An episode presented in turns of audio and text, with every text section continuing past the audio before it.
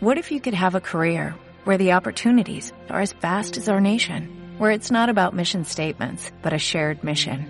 At U.S. Customs and Border Protection, we go beyond to protect more than borders, from ship to shore, air to ground, cities to local communities. CBP agents and officers are keeping people safe.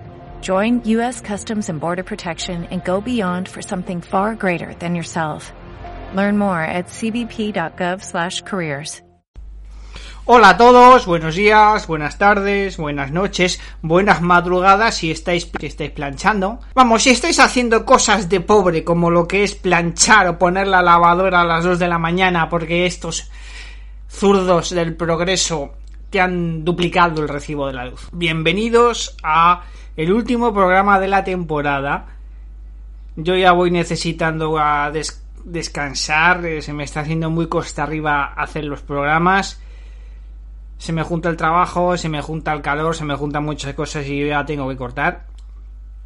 Y bueno, este va a ser el último capítulo, repito, y va a tratar sobre Estados Unidos. De esto es lo que va a tratar el tema, va a tratar desde cómo va la situación, qué es lo que cuentan, qué es lo que no cuentan, que es la mayoría de las cosas. Porque claro, se están pasando cosas que a la gente se les está sorprendiendo, ¿no? Porque es el tema de por qué pasa esto, por qué pasa lo otro, si a mí me dijeron una cosa, si resulta que Trump no sé qué, pues todas estas cosas que van sucediendo y van sorprendiendo para algunos, para otros no nos sorprende nada lo que está pasando. Poco pasa pues bueno, vamos a ir explicándolo poco a poco. Hay muchas cosas, mucho tema que tratar. Así que sintonía y empezamos.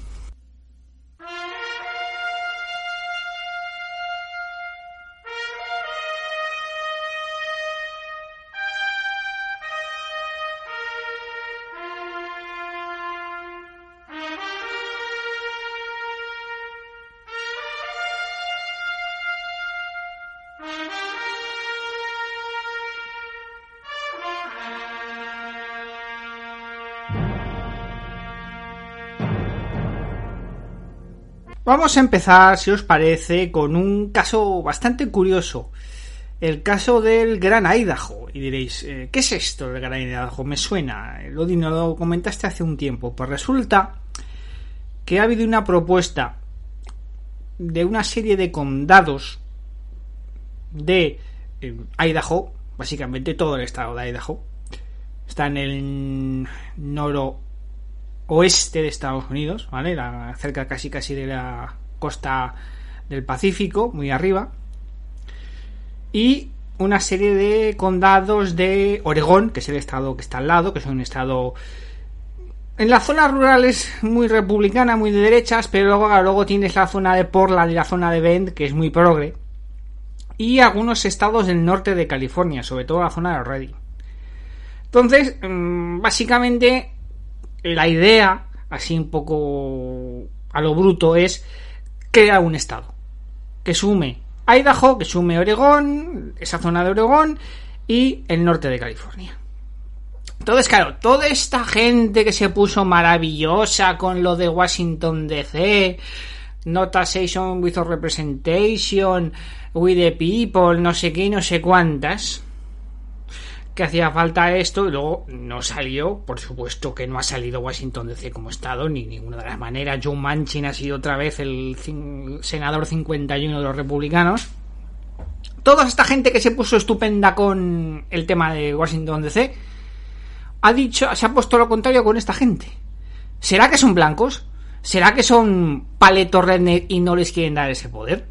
Pero oye, es curioso esto la realidad es que mientras que Washington DC, que se convierte en un estado, es una cosa bien difícil porque habría que modificar la constitución y lo tendría que aprobar el legislativo y no están por la labor, el caso de modificar las fronteras necesitaría el sí de Oregón, que va a ser que no, sobre todo por la zona progre, y este necesitaría el sí de California, que tampoco te van a decir que que sí. Pero todo esto sirve para decirles a los progres, sobre todo a los white liberals, a los progres blancos, no nos toquéis mucho las narices con el tema de Washington, que, que tenemos un montón de, en, la, en todos los estados, un montón de la zona rural de todos los estados, que en muchos casos estarían dispuestos a irse a otro mucho más conservador que el que tienen, que puede ser, por ejemplo, el caso de Oregón. Y eso significaría menos representación para los demócratas, más representación para los republicanos, más representación a la derecha y peor. No, no es algo que se pueda hacer de una manera fácil. Sin embargo, es mucho más factible que lo de Washington DC, que no iba a ningún sitio. Yo lo comenté hace ya un tiempo, esto que querían hacer cinco estados, pero digamos que bueno, han votado y bueno, se queda más en una anécdota, Lo que pasa que es una anécdota que hay que entender como el tema de yo también sé jugar a esto, ¿no? Y es hasta ahí no hay más. O sea, no creo yo que se acepten ni que se modifiquen fronteras ni nada por el estilo pero que sepáis de dónde vienen las cosas. Y antes de meternos en un tema serio, ya que estamos con anecdotillas, hay una... esa, anécdota, lo que pasa es que aquí en España estamos ya muy acostumbrados. No sé si os acordaréis, sobre los tíos seguro que sí, las tías ya no lo sé tanto, de una mujer hispana que es la de OK Boomer. La de la camiseta azul, que decía Tax the Rich, eh, una chica que es muy progre, que tiene una cuenta verificada con una bandera arcoiris. Una, el nombre es, se escribe Necolul, con cada kilo. Pues bueno, tax de Rich, eh, ella. ¿Y qué es lo que pasa? No es que lleve más capas de pintura que un Ferrari de los caros, que los lleva, sino que esta buena señora, señorita en este caso ya que es joven y está soltera, pues se ha comprado un apartamento de 2 millones de dólares. Qué bueno que es verdad que los precios están muy caros, pero son 2 millones de dólares. Entonces, claro, cuando le preguntaron, oye, ¿qué es esto de qué pasa con los impuestos a los ricos y eh, hay que comerse a los ricos, ¿no? Que hay que empezar a repartir. Le llegó, pues eso, un simp, uno de estos que, como diría en Argentina, no te la vas a coger. Que dice, 2 millones no es rico. 2 millones no es rico, no, debe ser de proletario. Y estamos en un caso de progreso, sobre todo porque vamos a ver, mientras que en Estados Unidos los progres lo de tener dinero lo ven mejor que en España. Porque a ver, aquí en España sucede algo y yo no conozco otro caso. No, parece, en Francia no creo, no creo que funcionen así, en Portugal tampoco, en Italia tampoco. O sea que no es una cosa de católicos, es algo de aquí. Que la clase alta va de, va de pobre, o sea, va de no tengo propiedades, no tengo dinero, em, he ganado un montón de dinero toda mi vida pero no tengo un duro. O sea, eh, o sea, eh, van de tengo agujeros en los bolsillos y soy tonto, porque no estoy guardando nada para el futuro, pero en su cabeza, ¿verdad? Debe ser espectacular la idea de em, no tengo nada. Porque ese es el lo que se repite muchísimo, no tengo nada. Entonces, ¿qué pasa? Que la izquierda estadounidense o los liberales estadounidenses pues no son así. Y les gusta mucho el dinero y no tienen ese problema. Entonces, claro, es la típica tía de izquierda que cuando es pobre, pues hay que machacar a la gente de impuestos, a los ricos, pero claro, cuando tú te puedes permitir dos millones de dólares, es que has ganado dos millones de dólares, entonces ya eh, hay que meter impuestos a la gente que gana mucho. Ya está, ya está diciendo esta tía que no, que ahora lo que hay que meterle el, impuesto es a los que ganan eh, miles de millones. Pero a los que ganan 50 millones de euros al año, no, eso no hay que subir. O sea, es otra vez el tema de hay que subirle los impuestos al que gana más que yo. ¿Vale? Esto es, es triste, ¿eh? Es triste. Muy triste esto, pero, pero funcionan así. Pero vamos, eh, esto no es lo del caso del BLM, que del BLM voy a hablar luego porque me hizo mucha gracia que esta mujer eh, hiciera esto. Si veis el BM de OK la tipa esta que hace OK Boomer, pues eh, además es partida de Bernie Sanders, o sea, es de la izquierda del partido. Pues mm, la reconoceréis, porque han salido muchos memes, pues esta tía, esa tía de izquierdas, una izquierda a la americana, que eso es cuestionable también. Pero vamos, que está forrada. Está forrada y tú, eh, obrerete, pues estás fastidiado. A los de España ya no suena porque toda esta gente que va de izquierdas al final lo que hace es colocarse ella y a ti que te den, ¿no? Pero me ha hecho mucha gracia. Lo podéis buscar en internet, lo podéis buscar eh, lo del apartamento y todo lo de todo lo que ha salido. A ver, no lo ha llevado a consultas como hizo aquí el amigo Pablo, pero vamos, Haz lo que yo diga, pero nunca lo que yo haga. Versión estadounidense. Y ahora vamos con la parte más seria, si os apetece. Bueno, supongo que queréis algo más de cachondeo, pero voy a ser un poco... Vamos a hablar de la inflación, amigos. A ver, la inflación... normalmente se suele decir que entre un 2 y un 3% es lo recomendable, aunque es verdad cuando hemos hablado de la inflación hemos hablado de la regla del 72, aunque en realidad es la regla del 69. Usamos la regla del 72 porque a la hora de dividir es mucho más fácil. ¿Vale? Entonces tenéis que dividir el, tanto por ciento entre 72 y lo que sale es el número de años que hace falta para que tu dinero valga la mitad o valga el doble. ¿Vale?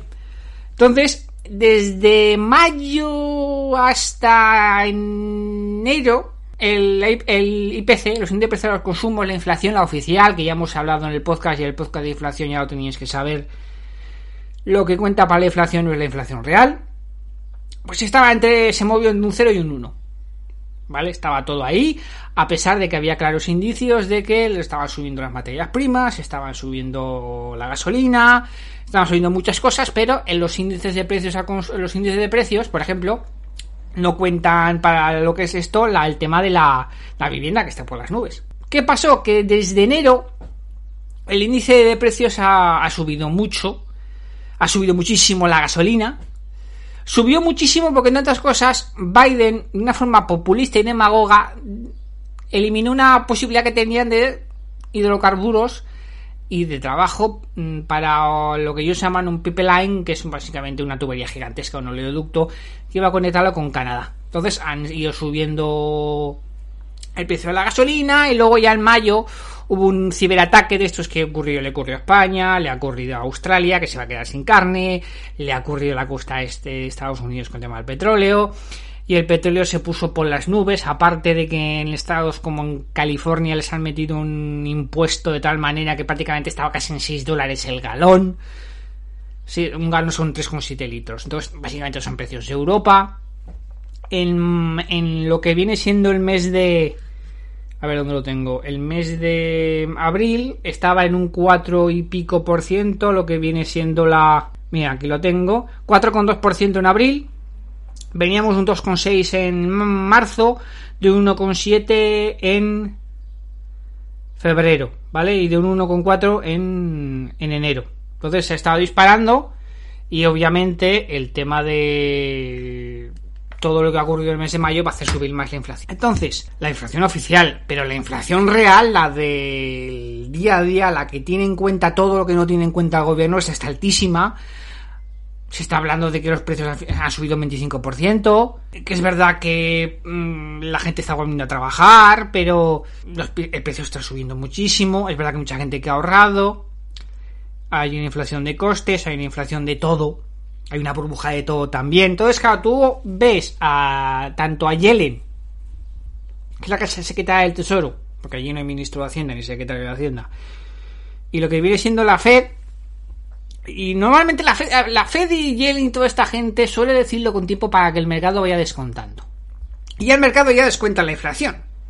Pero hace muchísimo que lo viene descontando. Entonces, han pasado de la inflación, esto es un cuento de viejas de para asustar por parte de los republicanos y los fachas y los de Fox a, mm, bueno, vamos a mirarlo, pero tampoco nos importa mucho porque total, poca cosa. Ah, bueno, lo estamos observando, pero no os preocupéis que hasta 2022 no vamos a tocar nada, porque esa gente está pensando en la reelección el año que viene. Ah, oye, pues esto está empezando a subir, pero bueno, no os preocupéis que ya tomaremos medidas en, en 2022. Pasa nada todo esto con semanas, ¿eh? Los que es aquí. que No, mm, pues igual hay que subir puntos de puntos en el precio del dinero para ir reduciendo la inflación, pero tranquilos que 2022. Han pasado otra semana, dos semanas después. Es que es un cachondeo esto. Han pasado a hay que subir tipos de interés. No, hay que subirlo como, además, diciéndolo Yellen, como si Yellen aquí no, si fuese aquí eh, uno que pasa por la calle, como si no tuviese responsabilidad han pasado a, oye, em, hay que subir tipos, pues porque es bueno, porque hay que parar de parar la el super recalentamiento, o sea, la palabra que han usado técnica, ahí de, nivel, que se ve que tienen estudios ahí pagados por papá y mamá, es supercalentamiento. Está súper recalentamiento, que está muy recalentado y que esto va a vivir la economía. Y ya lo último, lo último, lo último, lo último que he visto yo, es maravilloso, es que le están echando la culpa de la inflación a que la gente tiene la mala costumbre de volver a trabajar. ¡Qué mala gente! Y los chinos. Y no, no es ponerme en plan César Vidal, pero... ¿Los chinos? ¿En serio? O sea, ¿la culpa de los chinos? O sea, la culpa es tuya, que me coño, que me estás contando? La culpa es tuya que le has dado a la maquinita de imprimir dinero con tu teoría monetaria moderna. Los chinos de aquí no tienen culpa de nada, de esto en particular. Otra cosa puede que tengan mucho, pero de esto en particular, de la inflación, es cosa tuya. Y ahora están echando a ver quién le echan la culpa. Y es que la inflación no gusta. El Partido Demócrata se está enfrentando a un tiempo en el que no le está saliendo nada. Porque aquí se ha vendido la moto de que esto era una pistola demócrata que habían ganado todo y no están ganando todo. Obtuvieron la presidencia, con dudas, pero la obtuvieron. Es verdad que tienen el, la Cámara de Representantes, pero claro, la, la Cámara de Representantes, el Partido Republicano venía de 183 o 186, una cosa así, ya tiene 209. Y tú venías de más de 240. Y tú te has pegado un castañazo en Nueva York. El sur de la Florida, el sur de la Florida, que es hispana, ¿vale? No es que viva el malvado hombres blancos, aunque ahora parece ser que sí.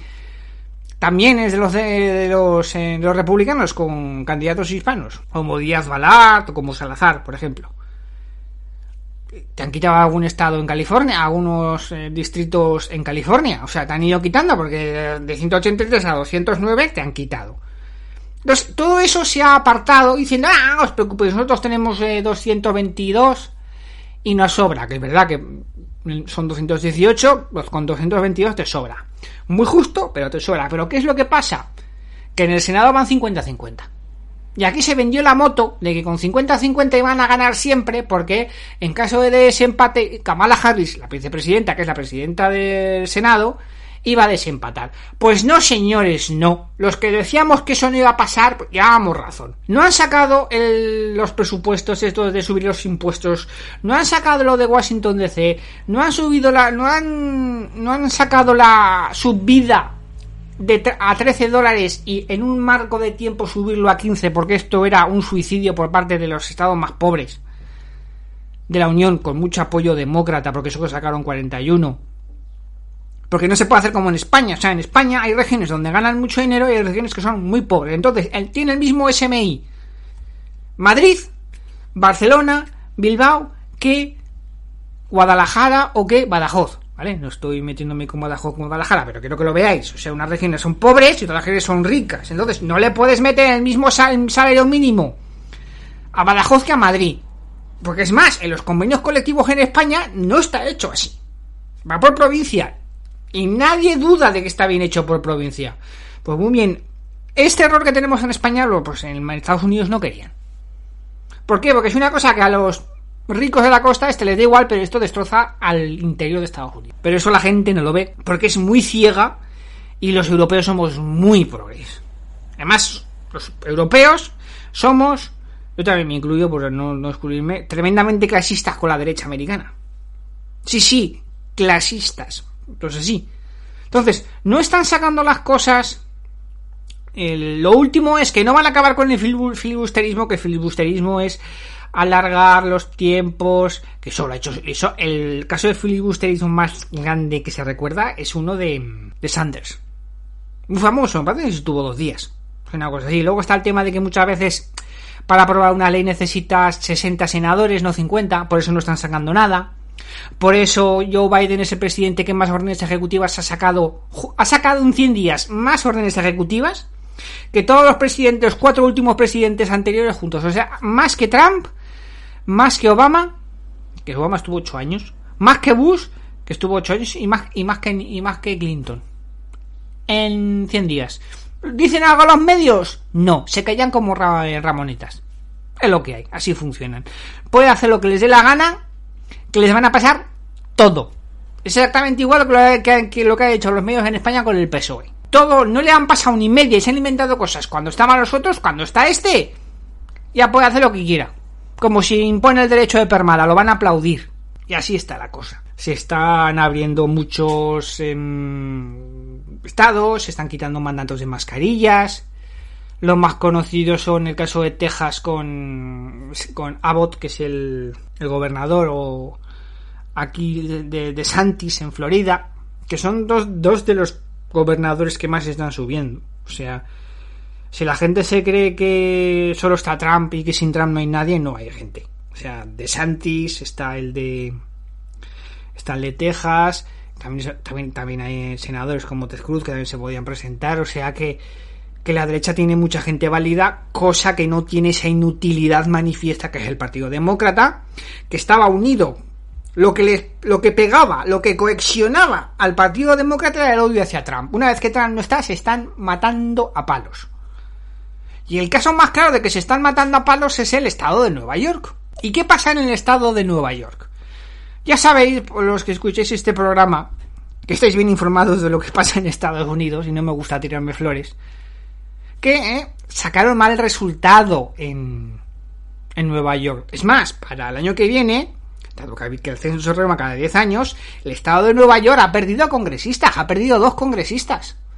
De mismo modo que California ha perdido a dos. Y los han ganado Texas y Florida. Por temas migratorios, básicamente. O sea que están perdiendo peso político. Y aparte de eso, han perdido un montón de asientos. Que si tú ves el global, tú dices, bueno, esto es una paliza para los eh, demócratas. Pero el que si tú tienes el contexto real, tú sabes que han perdido mucho. ¿Por qué? Y aquí es donde empieza la, la pelea. Los no tan radicales del Partido Demócrata acusaban a Ocasio Cortez, como por ejemplo la que le tocaba luchar por en, el estado de Nueva York por el Long Island, pues le dijo que, que claro, que asustaba a la gente porque es muy radical, y muy de izquierdas y asusta. Entonces, claro, aquí la culpa de esto, o sea, vamos a ver, aquí es como si te dicen que los problemas de Cataluña los tiene Gabriel Rufián. ¿Vale? A ver, Gabriel Rufián puede que tenga algo de. algo de responsabilidad, pero los que manejan el día a día será lo que tienen la culpa, digo yo, no sé. Pues aquí pasa con De Blasio y pasa con Cuomo. Cuomo le metió un impeachment que era imposible que ganara por una razón muy sencilla, porque no controla los republicanos la Cámara ni el Senado del Estado, por mentir a la hora de dar las cifras de los muertos en asilos que dependen del gobierno estatal. No salió, pero se lo quiere encargar y hay un impeachment que ya veremos qué pasa por abuso de poder. Porque está muy quemado y tienen que hacer limpieza. De Blasio, ese alemán que se cambió el apellido porque yendo de alemán no conseguiría nada, ese amigo de los sandinistas que de joven estuvo con ellos, ese, está totalmente sobrepasado. Ha habido una serie de tiroteos esta semana la anterior en Nueva York que Nueva York es el GTA San Andrés. ¿Has jugado al GTA San Andrés? Nueva York es eso. Se lo han cargado. Para colmo, en el Upper East Side, en la zona P-Hawaii, a la que me gusta a mí, de Manhattan, la zona sur, gente que, de la que no puedo decir el origen, pues em, se han dedicado a perseguir y a dar palizas a honorables ciudadanos israelíes o judíos, en una zona a la que se le presupone seguridad. Y es verdad que en Estados Unidos hay, hay un problema. Los judíos tienen un problema y es que les puede pasar como a Francia. ¿Y qué es lo que ha pasado en Francia? Pues muy bien. Tengo aquí a Simonov que me ha grabado qué es lo que ha pasado con los judíos en Francia, porque es básicamente lo que les está pasando en Estados Unidos. Así, mientras yo descanso un poquito, nos enteramos, os enteráis, de qué es lo que ha pasado con los judíos en Francia y ya continuamos con esto tenemos que empezar eh, por conocer el hecho de que Francia es el tercer país del mundo con más judíos, después de Israel, por supuesto, los Estados Unidos y Francia. Francia es el número tres, ¿no? Es quien completa el, el podio. Entonces, son una minoría bastante numerosa desde hace mucho tiempo. Gran parte de los judíos que viven en Francia son sefarditas, que son descendientes de familias que se tiraron muchísimo tiempo en lo que hoy son eh, los países del Magreb. Marruecos, Argelia, Túnez. También hay eh, judíos ashkenazí, de, de, origen del este de Europa, Alemania, etcétera. Pero sobre todo son, son de origen sefardita. Y por supuesto son una comunidad muy muy diversa internamente, no solamente en cuanto a sus orígenes, sino también en cuanto a su pensamiento. Tenemos a gente como Eric Zemmour, el autor de Perdón soy hombre, y tenemos a gente como Alan Finkielkraut o, por supuesto, Daniel Convendit, ¿no? Eh, Daniel Rojo que cuenta como alemán o cuenta como francés según, según quieras, ¿no? O Bernard Henry Levy. Son muy diversos entre sí, podemos verlo, pero sí que tienen una cosa en común, que es el hecho de que al ser judíos y ser Francia un país que ha sufrido una inmigración de origen norteafricano brutal en los últimos, en los últimos años,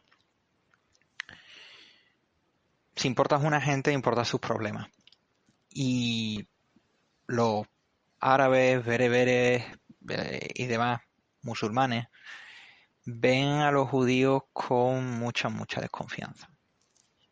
Y esto ha llevado al hecho de una serie de ataques, a veces incluso terroristas. Recordemos que con los famosos atentados de Charlie Hebdo, al mismo tiempo que se atacaba a la redacción de Charlie Hebdo, eh, eh, se atacaron, se atacó un, supermercado de productos kosher, de productos eh, que están de acuerdo con los mitzvot del kashrut, los mandamientos de la pureza eh, que, manda la, que mandan la Torá y el Talmud.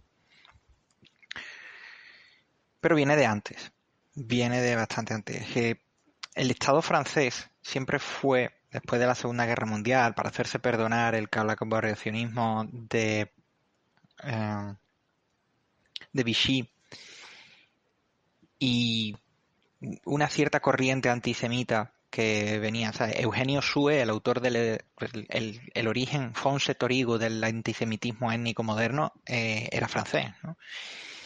Y el famoso caso mm, Dreyfus fue también en Francia, eh, que luego hubo que rehabilitarlo porque evidentemente el, hombre al que acusaron de, traición, el, el oficial Alfred Dreyfus, pues era totalmente inocente de, todos los cargos. Estamos hablando de una persona que fue, fue leal a Francia. No, la famosa frase de eh, Mussolini, de o se está con Israel o se está con Italia, se puede parafrasear respecto a la percepción que se tiene de los judíos en Francia por parte de muchos de estos norteafricanos.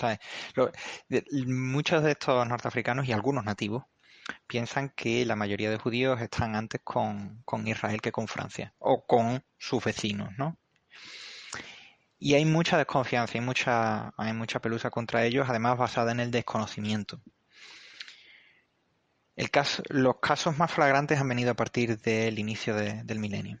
Eh, hubo un caso especialmente brutal que fue el de Ilan Halimi, un judío de una familia pobre, trabajadora, de origen marroquí, sefardita, al cual secuestraron durante tres semanas una serie de eh, eh, personajes de lo menos recomendables, de origen también norafricano y de, del África subsahariana. Ahora mismo no recuerdo si era origen marfileño o del Congo Brazzaville eh, u otro de, los, de los implicados. Pero bueno, a lo que voy, lo secuestraron y torturaron durante tres semanas por el pensamiento de que es judío, tiene que tener dinero. Entonces vamos a tratar de extorsionar a su familia. Eh, estamos hablando de personas que dicen, oye, si tuvieran tanto dinero, entonces ¿por qué coño viven en una puñetera ¿sabes? En un, puñetero bloque de viviendas sociales, ¿no? Digo yo. pero bueno, no, estamos hablando de, de, mucha lógica. Otro asesinato brutal fue el de Zara Halimi. A pesar de compartir el apellido, no tienen parentesco por lo menos no cercano, a la cual le hicieron lo mismo y también pues, eh, quien que lo mató era, era de origen mm, senegalés. Y adicto a las drogas y mm, totalmente ido de la cabeza diciendo que había matado al Satán al mismo tiempo que también le buscaba el dinero. Es decir, no sé si hasta qué punto se estaba haciendo el loco o, o realmente es que las drogas lo habían dejado así de, Ataques a sinagogas, ataques también, otro caso, el de Mireille Knoll, otra señora mayor, a la que su, su mismo cuidador, un vecino, porque la pobre padecía de Parkinson, la, mató y el cómplice decía, es judía, seguro que tiene dinero. siempre andan con este estereotipo de, de los judíos con dinero, y cuando la realidad es que si tuvieran tanto dinero, ¿por qué coño viven en esos barrios de mierda? He dicho con todas las de la ley, son barrios de mierda, donde te pueden quemar los, coches sí, simplemente porque sí, simplemente por tenerlo aparcado en la calle. ¿eh? Son, barrios de lo menos recomendables. Y existe ese tipo de, cosas. Hasta tal punto que muchos judíos están empezando a irse de Francia. Están empezando a hacer la lilla. Eh, todo judío, por el mero hecho de serlo, tiene el derecho a solicitar la ciudadanía de Israel y a residir allí. El Estado israelí les ayuda a, establecerse, etcétera. Y es una cosa que también habla Welbeck en el libro Sumisión. Eh, habla de cómo una de las amantes del protagonista es una muchacha de, de origen judío que efectivamente viendo cómo se va islamizando Francia, pues se va, se va a Israel. Una de las frases que más golpean de, ese libro es eh, la de, bueno, pero para mí, para el protagonista, no hay ningún Israel. Y es cierto. al menos hay, hay un sitio de último recurso al cual siempre puedes irte si la cosa no se ha vuelto demasiado eh, chunga. Porque muchos de estos judíos pertenecían a las clases, digamos, educadas de, estos países. Y antiguas colonias francesas entonces hablaban francés. ¿Cuál fue su primera elección? Irse a Israel, que era un estado que estaba todavía por construir y demás. Además con una serie de problemas y ¿no? Lo lógico era irse a Francia, era un país rico, un país próspero, con una industria pujante, uno de los grandes países de, de, la cultura y con una lengua que ya hablaban. Muchos de los que han asesinado, pues por ejemplo, hablaban un hebreo rudimentario, no eran muchos de ellos eh, grandes creyentes. Y vemos que, por ejemplo, Semur, Bernard Henry Levy, etcétera, o, o Dominique Strauss-Kahn, pues mm, no hablan regularmente eh, hebreo, su, su, primer, su primera lengua y su lengua de comunicación es el francés. Y son intelectualidad francesa, que resulta que viene de un origen eh, judío. Pero bueno, del mismo modo que mm, hay un cierto componente en Vox, ¿no? Que es de origen neerlandés, ¿no? como, como voz de Mer y, demás, ¿eh? pero no por ello estamos hablando de que Vox sea un, movimiento de, origen flamenco, ¿no? Ah, salvando bastante las distancias, ¿no? Si se me permite el, apunte. Pero eso, básicamente es, es esto lo que, lo que ocurre. Eh, desde 2014 el principal, la principal fuente de inmigración hacia Israel es Francia. A medida que la situación se va volviendo pues, cada vez más tensa y van empezando a pasar este tipo de, ataques. Y a medida y cada vez que hay un ataque terrorista eh, de, de raigambre islámica en Francia, los judíos pueden temer ser parte de los objetivos. Puedes, puedes una de las pocas escuelas religiosas que se permiten en Francia son, son las escuelas de la Torá, ¿no? Son, son las escuelas judías. Eh, y tienen guardias armados. Son, son escuelas que tienen guardias armados y no por, la, por los franceses cristianos, a los cuales los judíos pues, les parecen un poco una cosa pintoresca, pero tampoco les tienen especial, especial tirria la inmensa mayoría de ellos. No. Eh, es por los, por, por los musulmanes. Es por esto por lo que hay problemas. Está el caso también de Dieudonné Bala, que no es musulmán, pero es un cómico al cual se le ha acusado de antisemitismo, es de, origen africano, camerunés, si no, si no recuerdo mal, o, era...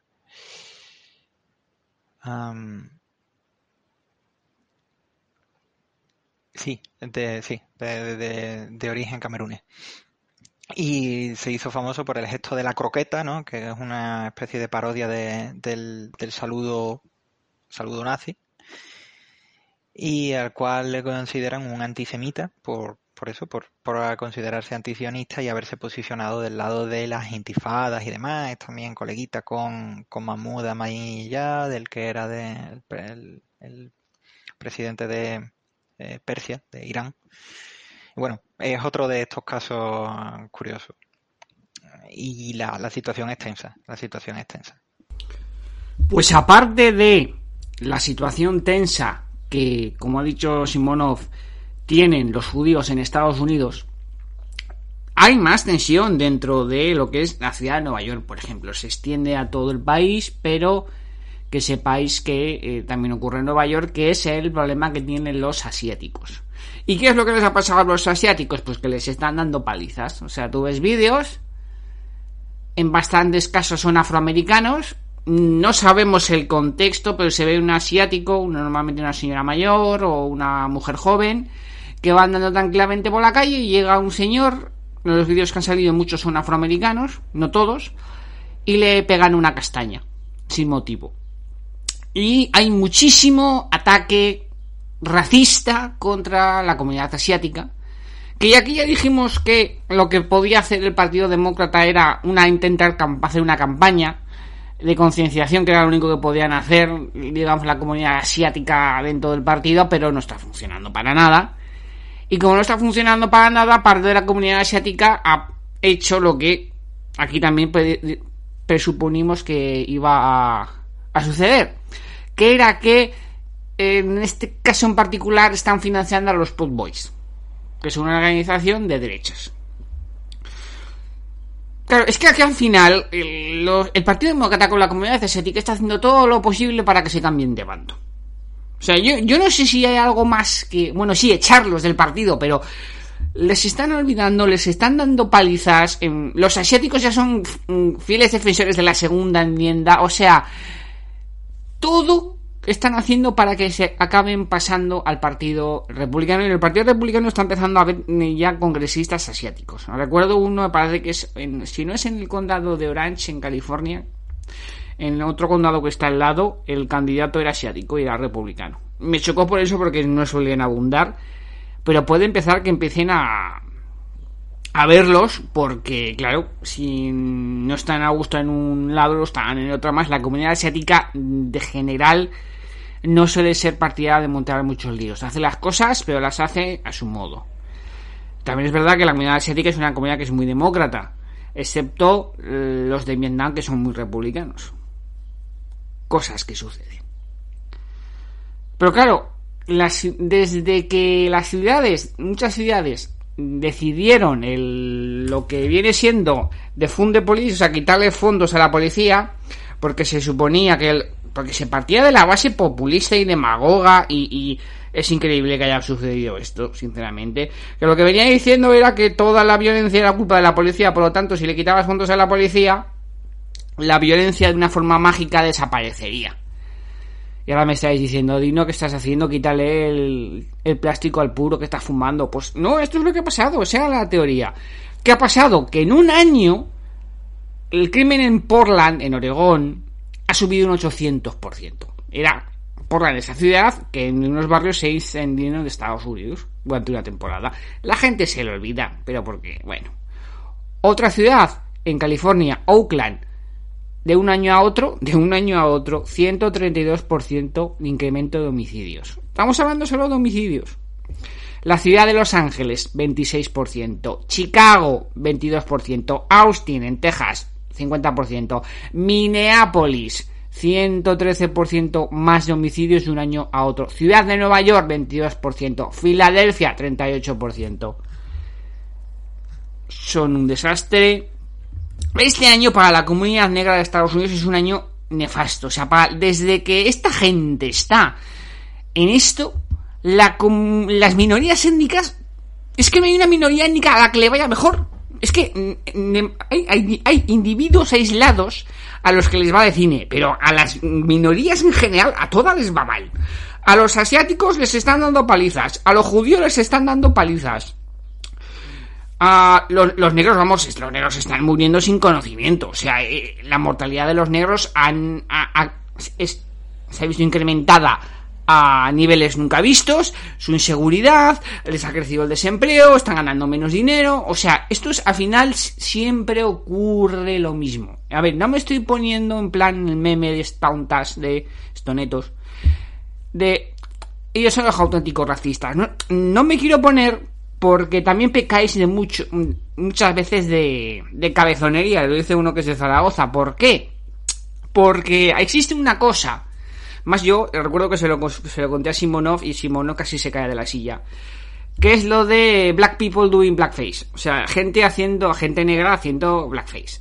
Eh, blackface, para el que no lo sepa, es imitar a ciudadanos negros de gente que no es negra, normalmente los que los imitan son blancos, de una manera eh, burlesca y sarcástica, eh, forzan, eh, maquillándose de negro, dibujando a los, o sea, maquillándose como si fueras un dibujo animado de los años 40, ¿no? De esos que dibujaban a los negros ahí con los morros ahí bien marcados, ahí exagerando el acento, o sea, es un mofa, es burla, es ese es el concepto, ¿vale? Es verdad que ahora lo han trasladado a cualquier persona que se vista de, de, negro, ¿vale? Os quiero decir, por ejemplo, que cuando en España no había negros, alguien tenía que hacer de Baltasar, eso no era blackface. ¿Vale? Porque lo que, lo que se hacía se hacía con cariño y con respeto.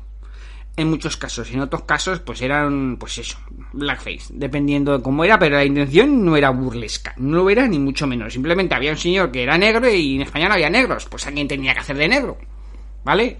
Tú expliques, si tú explicas las cosas, que con esta gente lo de explicar no va.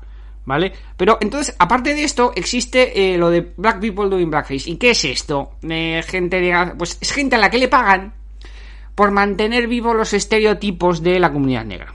Como os conozco. Ah, pero hace falta. Pues a parecer sí, porque les pagan. Si no hiciese falta, no les pagarían, digo yo, no sé. Esa gente no es conocida por malgastar el dinero así por las buenas, digo yo. Mira, os voy a, para que veáis que esto además esto es muy antiguo, una frase de un señor llamado Booker de Washington de 1911, que dice que eh, hay una clase de personas de color que se ocupa de mantener los problemas, los errores y las dificultades de la raza negra ante el público, habiendo aprendido que pueden ganarse la vida con ello. No quieren que el negro pierda sus quejas, pues ellos no quieren perder sus empleos. Estamos hablando de un señor que estuvo trabajando para el gabinete de Theodore Roosevelt, que como todo el mundo debe saber, Theodore Roosevelt es el Roosevelt bueno. Y sí, el Roosevelt, el Roosevelt bueno y el Roosevelt malo eran familia. Entonces, ¿quién hace esto? ¿Quién hace esto del Black People Doing Blackface? Nuestros amigos de Hollywood y el cine y la televisión, esos son los que los hacen. Esos que se ponen de rodillas son los que hacen el Black People Doing Blackface. Pero no son los únicos el movimiento político y social que más ha hecho por hacer todo lo que acabo de decir y todo lo que criticó Booker de Washington, Black People Doing Blackface, básicamente confirmar todos los estereotipos negativos como la comunidad negra y además ganar dinero con ello, es el BLM. Es el BLM. Me da igual a quién preguntéis os van a decir que sí. Es más, tendríamos que empezar, tendríais que empezar a mirar tan de izquierdas y tan eh, que sois, que lo dudo, en serio dudo que alguien de izquierdas esté escuchando esto. Pero vamos, hay algún afroamericano que me esté escuchando, que investigue qué movimientos han, han huido del BLM, que no quieren saber nada, aparte de los panteras negras. No sé a ver qué opinión tiene. La opinión de verdad, no la opinión que puedan tener para el público, por ejemplo, la Nación del Islam u otras asociaciones. Yo estoy hablando de la de Candace Owens, que esa me imagino cuál, cuál es. Pero vedlo, porque este tipo de movimientos mm, populistas, demagogos, que lo único que han hecho es ellos forrarse y dejar a la comunidad negra de Estados Unidos a los pies de los caballos. O sea, en serio, cuando se pase todo esto, no van a quedar bien mucha gente. Porque, porque en el público, aunque digan que no, esto está calando. Y más si está pasando todo lo que está pasando, que es que está habiendo episodios de racismo en la que los blancos no están por ningún sitio. Lo cual es un problema para el Partido Demócrata y para todos los Social Justice Warriors. ¿Por qué? Porque racismo es poder más prejuicio. Y eso es algo que era exclusivamente de los blancos. Esa era la dialéctica. Entonces, ¿qué han hecho? Si hay alguna serie que me está escuchando, que lo dudo también, os han metido en el grupo de los blancos. Sí, un asiático, alguien que está, que viene de un país que está entre la India y Japón, pues ahora es blanco.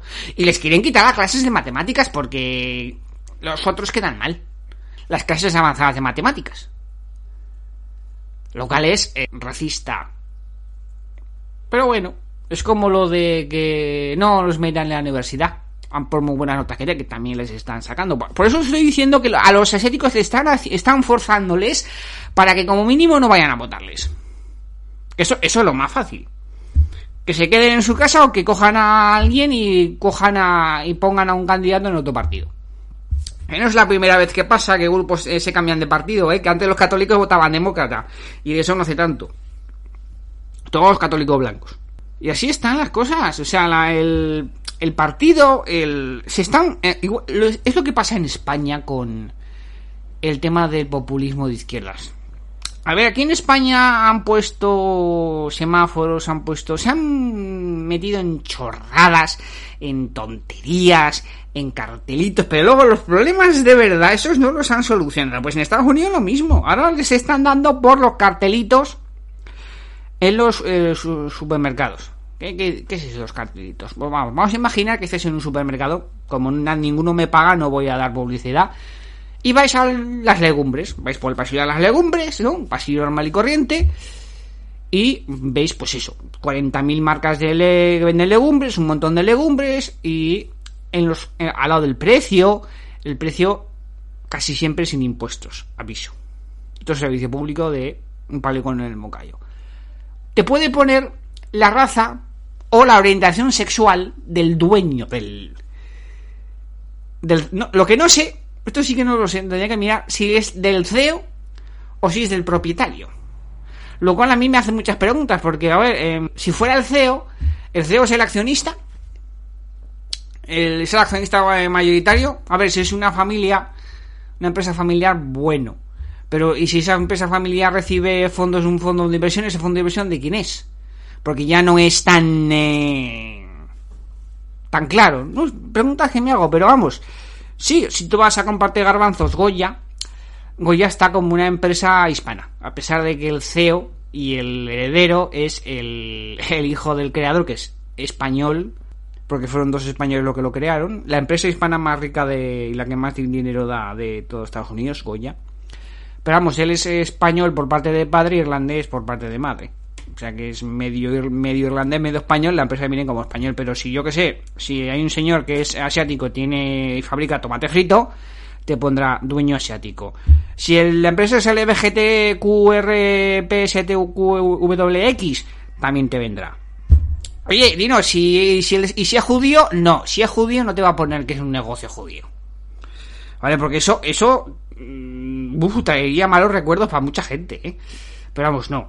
Eh, ¿Qué me, más me da a mí de quién es el dueño de la compañía o la orientación sexual del dueño de la compañía? Si yo quiero comprar gabazos. Esa es una buena pregunta. A ver, hay gente que le podríamos preocuparse si el producto es nacional, si el producto es extranjero, te puedes... Podrías buscar la trazabilidad del producto, que eso estaría bien, ¿no? A ver, esta fruta de dónde es. Aquí me están diciendo que estoy comprando una pera, esta pera de dónde es. Es de la Rioja, es de Marruecos, es de Francia, ¿de dónde es? O la carne, esta carne es española, es irlandesa, es polaca, es alemana, ¿de dónde es? Bueno, eso sería la trazabilidad, que sí, hay gente que la mira, hay gente que no la mira. Pero la, empresa, el, si es asiático, si es hispano, si es negro, ¿a quién le importa? ¿Quién lo mira? A ver, están poniendo muy fácil ser racista. Es lo que más me hace. Si tú eres un racista, o eres un machista, o eres un misógino, cosa que no sois ninguno de lo que me estéis escuchando, ¿verdad? Os lo podían poner muy fácil. Ah, sí, tú eres judío, tú imagínate, tú eres judío, no te compro. ah, tú eres asiático, no te compro. Ah, tú eres negro, no te compro. Antes no se podría saber. Lo podía saber, sí, bueno, investigando, pero el común de los mortales no lo sabía ni le importaría. Y así se está reflejando las ventas. Pero es que, es que son cosas que, es que no tienen cabeza. no tienen cabeza y su cabeza les debe sonar muy bien o debe sonar a hueco, no lo sé, pero es que están en, están en tonterías. Y ya los demócratas, a diferencia de los europeos, ya están reculando. ¿Vale? Ya os voy a explicar por qué están reculando, pero eh, antes, mm, como tengo que descansar, os voy a poner un poquillo de musiquilla, nada, unos segundos, y ya nos metemos con el tema de por qué están regulando.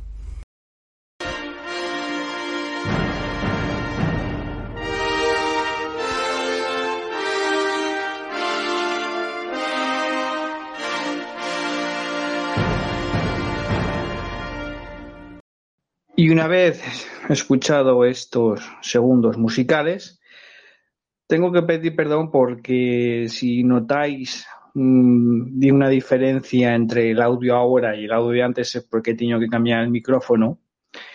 Soy plenamente consciente de que no se escucha igual, pero digamos que son cosas técnicas que pasan. Os pido disculpas.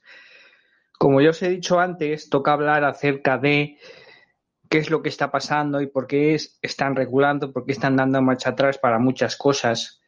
Y vamos a empezar con el BLM. A ver, el BLM se le dio carta blanca desde el principio.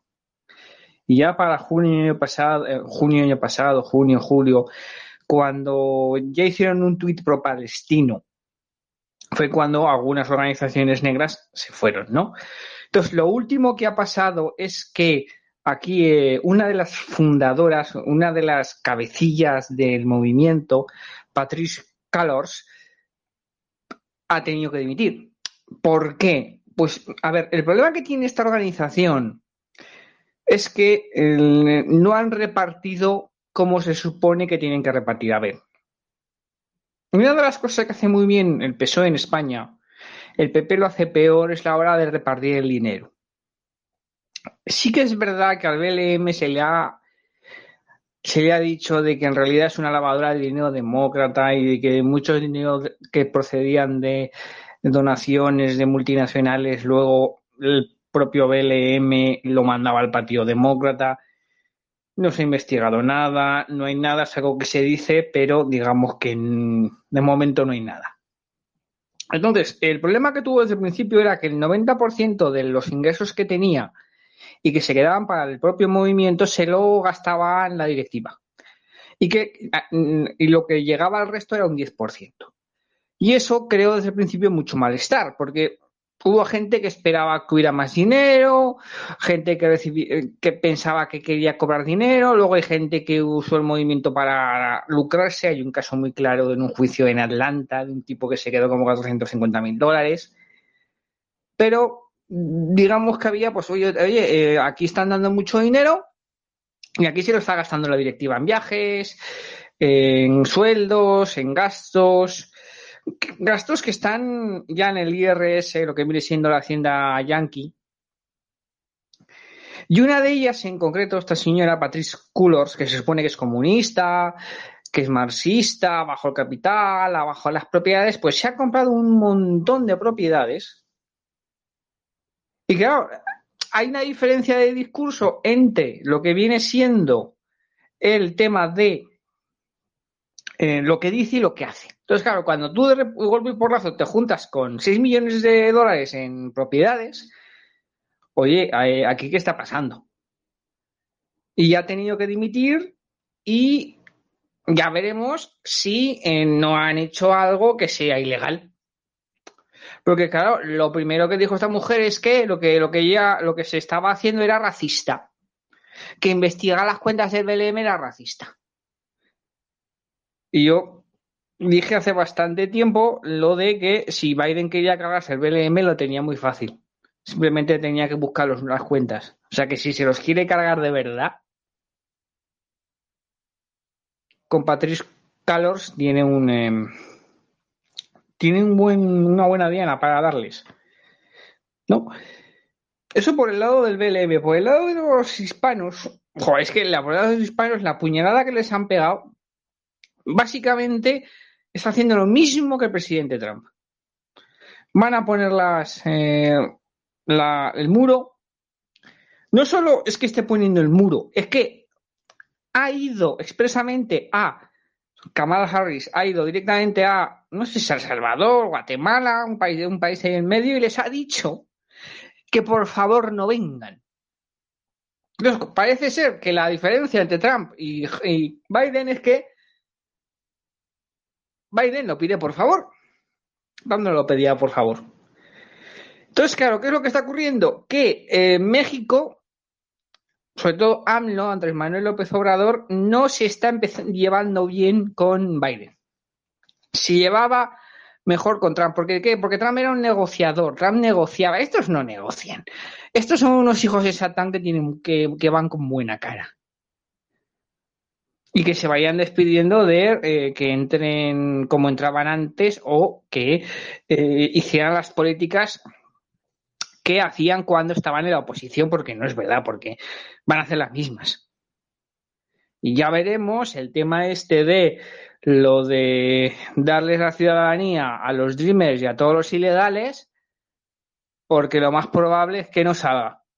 Y sea una de estas cosas que son para la próxima campaña. A ver si los hispanos se lo siguen creyendo, ¿no? Porque si siguen siendo tan tontos de creérselo. Pero bueno, son cosas que pasan. A ver, más cosas. El tema de la inflación, porque mientras estoy grabando este programa ha salido el dato de mm, junio, correspondiente a la inflación de mayo, y es el 5%.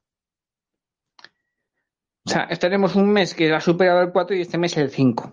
Ahora lo que te están diciendo de forma oficial es que esto es todo temporal, que no hay que mm, darle mucha más importancia, pero sí le están dando mucha importancia. Y lo más probable que para antes de para otoño suban tipos. Hay gente que dice que si sube tipos Estados Unidos subirá tipos Europa. No, no es verdad. No. Lo más probable es que, que Estados Unidos cambie de rumbo a la hora de hacer las cosas que se vuelva más, eh, que intente respetar más las normas del juego o las leyes de la termodinámica mejor, cosa que Europa no va a hacer. Entonces ya Biden de momento el mercado de repos, que es un mercado que desde mediados de la época de Trump estaba siendo rescatado a diario. Lo que pasa que no se dice. Perdón. Pues ahora lo que está haciendo es que les está cortando la liquidez del mercado de repos, la va reduciendo Después va a quitar los estímulos y va a intentar enfriar la economía todo lo que pueda. Porque la idea es intentar reducir la burbuja para que no estalle antes de las elecciones de mitad de mandato. Que aunque las elecciones de mitad de mandato son en, en noviembre del año que viene, el año que viene también hay alguna elección a un gobernador, como la de Minnesota, que no está tan claro que en Minnesota salgan los demócratas, porque están muy quemados con la gobernadora que tienen, sino que es que además para lo que viene siendo junio tienen que salir ya los candidatos, las primarias, o sea que ya, queda un año, no queda tanto, ¿eh? no queda tanto. Y tienen que estar ahí a ver cómo hacen para que eh, no estalle, porque como estalle, ni Cámara de Representantes, ni Senado, si hay algún goberna, alguna gobernatura que sale en 2022, ya veremos lo que pasa, ya veremos qué pasa con la alcaldía de Nueva York. O sea, hay muchas cosas que están en el aire y que esta gente ha jugado con fuego. ¿No? Y ahora entramos a una cosa que es consecuencia de haber sido unos populistas y es que, claro, ¿cuánta, ¿cuánto tiempo va? ¿Cuánto tiempo va a estar el, la izquierda del Partido Demócrata aguantando que les engañen otra vez? ¿No? Porque eso sería algo visto, ¿no? Porque claro, les, han, engañado otra vez. Es que eh, Sanders, tío, no es ni la primera ni la segunda, y, esta es la tercera ya. O sea, esto ya, esto ya es culpa tuya directamente. ¿Qué pasa? Que tenía la excusa de que había que echar a Trump. Pero ahora que han echado a Trump, a ti, a ti no te van a. Olvídate. O sea, esto que decías de. No vais a subir los impuestos, porque no, ya habéis visto que no. Podéis tirar el gasto, pero bueno, como también se hacía. Lo del ejército vas, vas que vayan a reducir el dinero del ejército. Lo de la universidad no van a quitarle los créditos a la universidad, no los van a, no lo van a hacer. Eh, las burbujas siguen estando igual, o sea, eh, el lado izquierda del Partido Demócrata eh, en el fondo son tontos, o sea, es el típico peón que se usa para incendiar las calles y para hacerlo todo, pero al final el ala central del partido, que es la más grande y la más corrupta, es al final lo, que van a hacer, ¿no? O sea, ¿qué más tiene que pasar para que el, eh, la izquierda del partido ya eh, se dé por vencida? Que no lo sé. O sea, que yo el año pasado, si, si buscáis lo que se hablaba el año pasado, lo que os decía era eh, si es que le van a engañar otra vez a este hombre. No es que en el programa del partido de agosto de 2020 el programa era muy de izquierda, sí, sí que era muy de izquierda, sí. Y mucha gente votó a Biden pensando que iba a hacer el programa de Sanders, sí.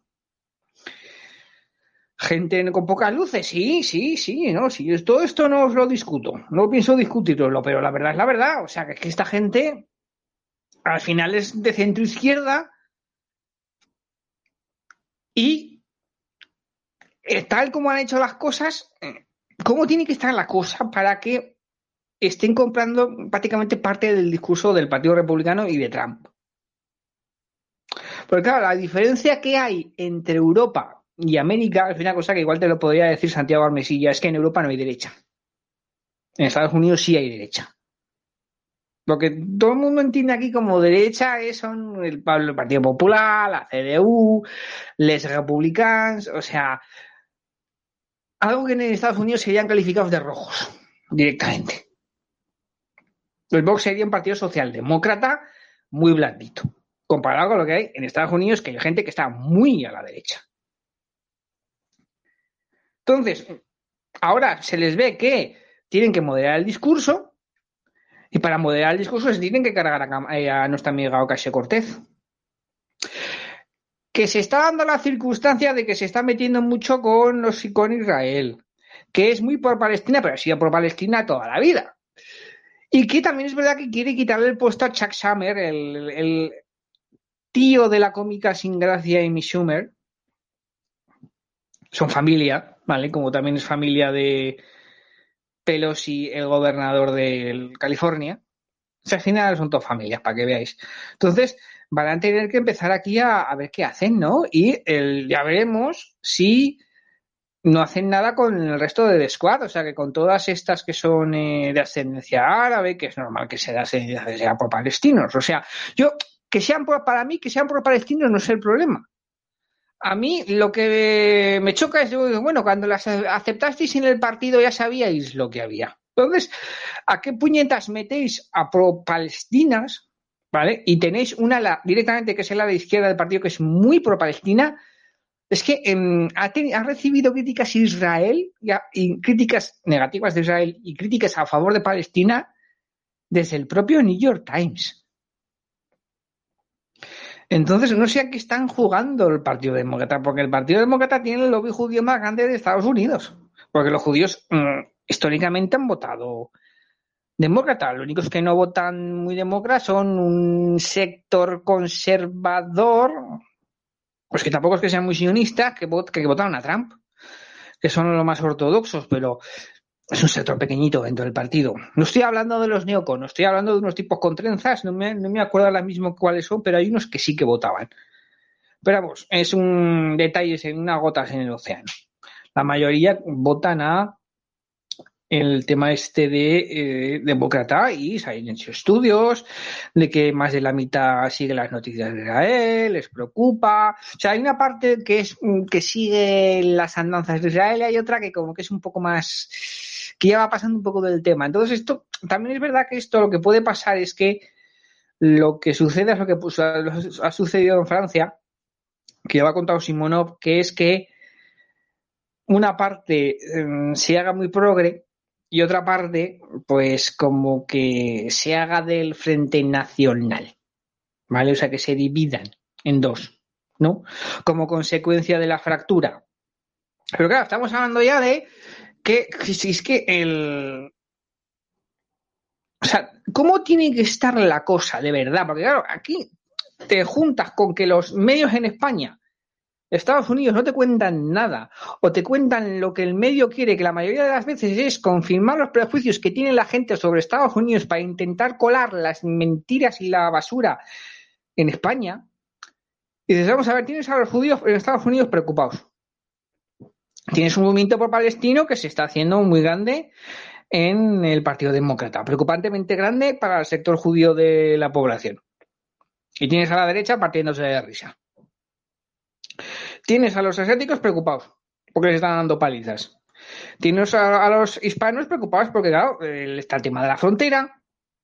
Luego resulta que en las zonas fronterizas, porque salió hace tiempo, hace poco que un pueblo que es McAllen en, en el sur de Texas, frontera con México, salió un gobernador, salió el alcalde hispano, no sé si se llamaba Villanueva, es hispano, pero el tipo blanco, ¿eh? O sea, es estos mexicanos de ascendencia europea, no es de ascendencia nativa.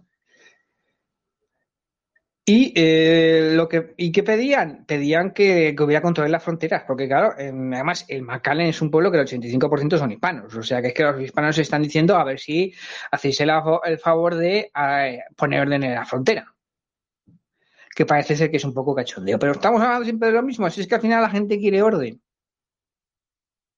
O sea, a mí esta cosa del contrato social demócrata por el cual las minorías te van a votar por siempre jamás hagas lo que hagas, pues se lo tienen que empezar a ver, porque claro, estás haciendo todo lo posible para que se queden en casa. No, no ya para que voten a otro, ¿vale? No me estoy poniendo, no, para que se queden en casa. Y tienes el tema de la inflación, tienes el tema de que no estás sacando las leyes,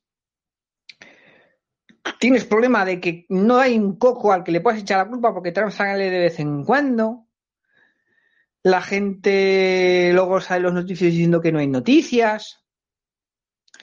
Claro, ahora, ahora estamos viendo a los, a los medios y a los besapiés de los medios decirle, darle la razón al Partido Demócrata de cosas que hacía el propio Trump. ¿No? Entonces, ¿qué pasa? Que al final, al final no es qué, sino quién. Y muchas veces ya no es ni quién, es cuándo. Y por ejemplo, por ejemplo, hay una burbuja especulativa muy importante de la vivienda. Entonces, ¿qué es lo que está ocurriendo últimamente? Que BlackRock, que tiene conexión directa con el Partido Demócrata, porque esto, es la leche. O sea, aquí hablan de que va a ganar la izquierda, de la izquierda del partido, que si los demócratas, que si son progresistas, se ha metido un fondo de inversión que se está liando a comprar vivienda disponible con un 20% más del precio que piden y un 50% más Aquí tengo que abrir un paréntesis porque sí que es verdad que cuando hay muchas ofertas, sobre todo cuando el mercado está muy alto, si te ofrecen, yo que sé, 400 mil dólares por una casa, ese precio de venta, hay gente que puede poner 410 mil, no pueden a ver si subir el precio, eso, se hace, ¿vale? Aquí en España no se hace, pero allí sí, ¿no? Entonces, eh, los están comprando a punta pala, entonces, claro, es verdad que están dando liquidez a la persona que está viviendo, pero claro, la pregunta que tú haces es, vamos a ver, esto, el mercado está carísimo, el, los objetos se van a poner difíciles. ¿Qué haces comprando tan caro? ¿No? Porque eso es una pregunta que uno se hace, ¿no? Entonces están comprando mucho. Entonces, claro, ellos tienen dinero, pueden gastarse dinero. Entonces, claro, la casa que ellos se compran, en el fondo el BlackRock compra, pues no la compra eh, John Smith y su señora. Lo que encarece más los precios. Entonces, claro, se ha dado la circunstancia de que haya habido algún medio como Vox.com. A ver, Vox.com es un medio progre en Estados Unidos, ¿vale? ¿Qué es lo que ocurre? Que el dueño de Vox es, eh, de Vox es, el, es BlackRock. Es, muy gracioso, ¿no? Porque es el propio fondo de inversión ultra mega capitalista, tiburón depredador ahí megalodón. Eso sí que es un megalodón y no lo que dicen por ahí está financiando un medio super mega hiper que o sea, otro más. Y son más problemas. Es que son todo más problemas para esta gente. Entonces, eh, tú te estás em, con chorradas, chorradas, en el fondo son chorradas y algunas cosas pues eh, hacen mucho daño como, no, el problema son los eh, terroristas machistas, el problema es que sean menos blancos. Dice, tú sigue, tú sigue centrándote en los blancos, que hay que ser menos blanco, tú sigue centrándote en poner eh, pasos de cebras de colores, ponte a hablar de feminismo, que en Estados Unidos no ha calado mucho y eso que Warren poca, pocas juntas lo intentó. Y claro, tú no te preocupes por la inflación, tú no te preocupes por el alza de los precios, tú no te preocupes por los salarios, tú no te preocupes por la inmigración, por la seguridad, no te preocupes por la policía, que tienen que estar muy contentos. La policía tiene que estar contentísima contigo, con los medios. Tú, tú no te preocupes. Tú a lo, a lo progre, a lo, tú no, no lo hagas, que ya verás lo que te va a pasar. ¿Sabes lo que te va a pasar? Que el año que viene te vas a pegar un ostión de campeonato. Eso es lo que te va a pasar. Porque tú no puedes engañar a todos todo el tiempo, que es lo que estáis intentando hacer. Al final, esto te va a estallar en la cara y te va a estallar en la cara a ti. Porque es más que evidente que esto les va a estallar en la cara a los demócratas. Sobre todo porque lo que han hecho ha empeorado la enfermedad. Entonces, ¿qué es lo que vais a hacer? ¿Vais a cambiar el discurso? Claro, en España se está viendo que está habiendo un cambio ya de paradigma en la, izquierda, ¿no? Que claro, la izquierda, cuando sus métodos no funcionan, buscan excusas, ya resulta que no, que el problema es que eran que la izquierda esta que salió del 15, no, del 11, el 15M era 15M del Occupy Wall Street, de toda esta, pues eran unos pijoburgueses de, de niños de papá, gente de izquierda de clase alta, se enteran ahora todo esto se enteran ahora, ¿verdad? Esto en 2009, 2010, 2011, 2012 nadie lo sabía, ¿no? Y están apareciendo la gente joven, pues los llamados tradis y los liberales, que eso la historia de España, pues como que es un poco mm, nuevo. A ver, es nuevo, tanto a, los que no les gusten los liberales y no les gusten los tradis, yo lo siento, pero esto es relativamente nuevo. Y esto sí que también está sucediendo en Estados Unidos, pero por una cosa muy sencilla y a la vez muy complicada de decir. ¿Vale? ¿Y cuál es? La situación es que la gente no es feliz. A la gente no le estás dejando vivir como a ella les gustaría. Los proyectos que tiene la gente o que les gustaría tener la gente no se pueden realizar. Si tú ves muchas veces los famosos memes de que hacen con la rana esta Apu o con la rana Pepe, la gente pensaría que sí, es verdad que algunas veces pueden ser de gente de nazi, socialistas, pero en la derecha americana normal y corriente, si tú ves los memes, en, el fondo lo que les gustaría vivir es una realidad alternativa a la en la que no le dejan vivir. No les dejan, quieren vivirla, les gustaría vivirla y vivirla en paz. Y es tener una casa, tener una mujer, tener una familia, tener alguna posesión material, sin caer en materialismo, y tratar de ser feliz y vivir en paz. ¿Vale? Y no les gusta demasiado el multiculturalismo y no quieren pedir perdón por un pecado que no han cometido, porque los pecados no se heredan. ¿Vale? Están hartos de esta ideología porque no les gusta. Entonces, como no les gusta, sienten frustración y sienten frustración en este lado del océano y en el otro lado del océano. Y van a intentar buscar una solución, bien por la izquierda, bien por la derecha, bien por arriba, bien por abajo, pero la solución que busquen no va, a ser contraria a todo lo que te están vendiendo ahora. Porque también es verdad que en Estados Unidos hace mucho más tiempo que aquí en España, mucha gente se ha dado cuenta de que eh, las multinacionales han pasado de ser objeto de señalamiento y acusación a ser los que acusan y señalan. O sea, la izquierda globalista, las multinacionales van de la mano con lo mismo. Entonces, esto al principio puede sonar, pero hasta pasar, pero luego ya te mosqueas y dices, tío, ¿qué haces? Que vas de la mano de Bezos, vas de la mano de Gates, vas de la mano de todos, que se supone que sois enemigos y al final estás actuando como peón. Entonces, claro, esto al final tiene que chocar y tiene que explotar. Entonces, es verdad que hay mucha gente que vive muy bien así, pero es que esto perjudica a mucha gente y al final la gente hay descontento. Y si esto no funciona, buscarán otra cosa. Y en la gente joven hay mucho descontento. Hay mucha frustración, incluido en los modernos. Porque tampoco son felices. Y lo tienen complicado. Lo siento, lo tienen complicado. Van a perder. ¿Por qué? La gente no es feliz. a la gente no la puedes comprar. A la gente no le puedes decir no tendrás nada y, serás feliz porque la gente no tiene nada y no es feliz. Y en Estados Unidos la Constitución dice que tienes derecho a buscar la felicidad. No a encontrarla, a buscarla. Y contra eso no puede. No puede nadie. Por eso ellos van a perder y por eso nosotros vamos a ganar. Pero hay una cosa, eh, antes de acabar, antes de acabar este podcast de esta temporada, que me la ha grabado Simonov y es el tema de eh, mirar al pasado, porque es la gente está muy con muy triste, está muy no le gusta esto, entonces claro, mira al pasado y hay cosas del pasado que le gustan.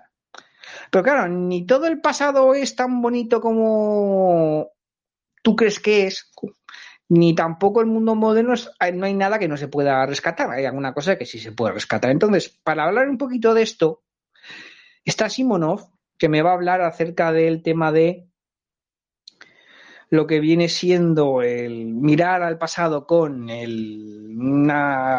gafas rosas. Y ya de paso, él y antes de acabar, y yo me voy a despedir diciéndoos que disfrutéis del verano, tanto si os vais de vacaciones como si no. Si estáis trabajando y bueno, no os podéis ir de vacaciones, bueno, no pasa nada. Lo importante, más que irse de vacaciones, lo importante es descansar. Si estáis en el paro, pues eh, lo siento mucho, sé lo que es eso, lo sé demasiado bien. Simonov también lo sabe todos los disidentes lo sabemos, daros fuerzas, pasarlos bien, intentando mirar la tele demasiado, eh, salir al campo si podéis, disfrutar, nos, nos quitaron un verano, nos quitaron una primavera, intentar disfrutar, no cometáis locuras. Y yo por mi parte, yo me despido, ¿vale? O sea, os voy a dejar con Simonov con la advertencia de los peligros de mirar al pasado con unas gafas de color rosa y con su despedida y nos vemos en septiembre. Recuerde el alma dormida, avive el seso y despierte, contemplando cómo se pasa la vida, cómo se viene la muerte, tan callando, cuán presto se va el placer, cómo después de acordado da dolor, cómo a nuestro parecer cualquiera tiempo pasado fue mejor. Así comienza, arrancando fuerte y sin contemplaciones, eh, Jorge Manrique las coplas a la muerte de su padre. Y lo traigo a colación porque me has pedido, Dino, que trate de desmitificar el ver el pasado como cualquier tiempo pasado fue mejor. ha, llegado a ser una frase del acervo popular español hasta hoy día, desde la Edad Media, por algo, porque es muy buena y no es cierta. Del mismo modo existe otro empeño por juzgar el pasado con los ojos, con las gafas del presente, ¿no? que llega a extremos que a veces no son del todo descabellados, como es decir que bueno que el, pasado olía a, peste y a sudor y a culo. Algo de eso hay, aunque estamos, estamos exagerando. Y de lo que se trata es de traer a colación el hecho de que el pasado no es un lugar idílico, no es un lugar perfecto. para llegar a donde estamos, las raíces de los problemas actuales siempre se encuentran en el pasado, pero también las soluciones. Y hay que tratar de juzgar eh, las épocas de acuerdo consigo misma. ¿no? O sea, lo que se llama mirar las cosas bajo el punto de vista de la eternidad, subspecie eternitatis en, en latín. Eh, porque como decía uno de estos filósofos, lo he traído a colación otras veces, creo que era Fritjof Schwann o uno de estos nórdicos de nombre impronunciable, pero de que de vez en cuando eh, acertaban. O sea, ante la eternidad, a ojos de la eternidad, todas las épocas son iguales, ninguna es privilegiada. No, no existe un, proceso, un progreso lineal finito de la humanidad. Sí que existe dentro de la teología cristiana un, digamos, una consumación de los tiempos, ¿no? Pero esto es algo espiritual, esto es algo de cada persona. Y la parusía, pues cuando, cuando llegue, cuando tenga que llegar, llegará. Pero eso no significa que los tiempos y las épocas sean de simple progreso. Eh, se, se va desarrollando se van desarrollando dinámicas y van consiguiéndose avances en un lado, pero también se consiguen retrocesos por otro. O los avances no tienen por qué ser positivos, ¿no? Se puede avanzar en dirección al mismísimo carajo o al abismo, ¿no? Por no, por no ser malsonante. Entonces se trata de eh, renunciar un poco a esta concepción ilustrada, más que cristiana, del progreso lineal y finito que eh, el arco de la historia se dobla en la dirección de la justicia, que decía eh, Martin Luther King. No, esto es algo que no tiene por qué suceder. Eh, son, son dinámicas que por sí mismas conllevan su propia destrucción y no tienen por qué llevar a un lugar mejor. A veces el desarrollo no es algo, no es algo positivo, no es algo bueno. Hay que juzgarlo de acuerdo con categorías eternas, porque el bien, la verdad, la justicia, todo esto son categorías eternas. Entonces, no porque algo haya pasado después es necesariamente mejor, que es una de las trampas en las que nos querrán meter siempre los, progresistas, ¿no? Los que sí creen en este concepto lineal, ¿no? Entonces, por, porque B pase después que A, entonces B tiene que ser mejor que A. Entonces, el presente es malo, el pasado fue una mierda. Y el futuro, pues, es donde está el radiante eh, porvenir, el sendero luminoso de la revolución, que decía Mao, ¿no? Y luego se lo copió cierto profesor universitario peruano con los resultados de muerte, destrucción y demacre que todos conocemos. Y si no lo conocen, pues busquen sobre Sendero Luminoso si quieren ver algo realmente asqueroso. Entonces, es algo que tenemos que renunciar a mirar el pasado con las gafas del presente, tratar de entender qué era lo que pensaba, qué era lo que sentía la gente de entonces, porque la gente del pasado era del pasado, no eran estúpidas. Eh, en muchos casos eran más sabios que nosotros pero tampoco por ello tenemos que considerar que necesariamente el pasado era un lugar mejor, porque si, si llegó a haber cambios en la situación de entonces, por algo sería. Hay que tratar de entenderlo. Y es difícil. Eh, es muy complicado porque bastante tenemos que tratar de entender el presente.